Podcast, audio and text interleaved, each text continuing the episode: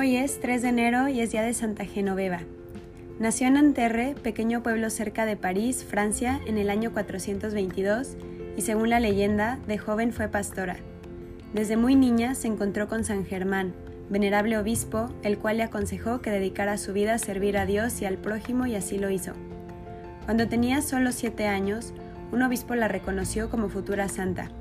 Con el permiso de sus padres y respondiendo a su petición, el obispo la consagró a Cristo y a la edad de 15 años recibió el velo de la vida religiosa en París, formando con un grupo de amigas una asociación de mujeres dedicadas al apostolado y ayudar a los pobres. Vivían muy santamente en su casa o en su sitio de trabajo y asistiendo mucho al templo y ayudando lo más posible a los más necesitados. Genoveva practicaba de tal manera el recogimiento y apartamiento del mundo que durante los 40 días de Cuaresma no salía de su casa sino para ir al templo o ayudar a algún necesitado, y el resto del año hacía casi lo mismo.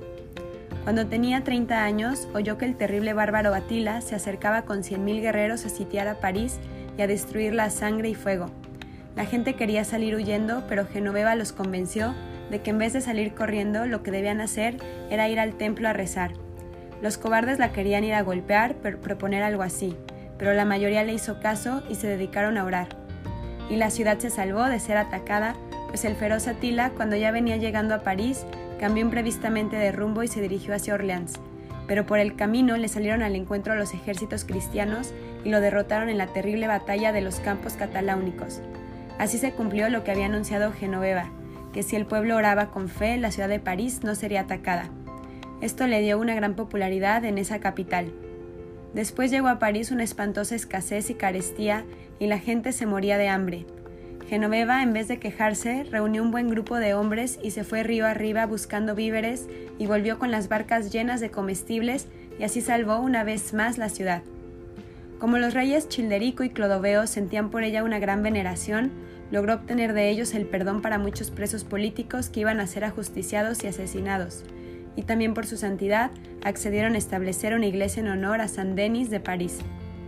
Cuando Genoveva murió muy anciana, el 3 de enero del año 502, ya la ciudad de París la consideraba su patrona, y todavía hoy ella es la patrona de París. Sobre su tumba se construyó un famoso templo, el cual en la Revolución Francesa fue destruido y los restos de Santa Genoveva fueron profanados. Y en ese sitio levantaron el edificio llamado Panteón donde los franceses entierran a sus héroes.